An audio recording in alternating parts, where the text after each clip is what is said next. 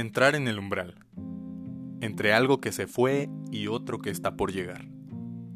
Suspendido en un cruce que Fogarty llama momento liminal. Plasma evocando el acto de abolición de esclavitud, invitando a la vez a la utopía y a la libertad.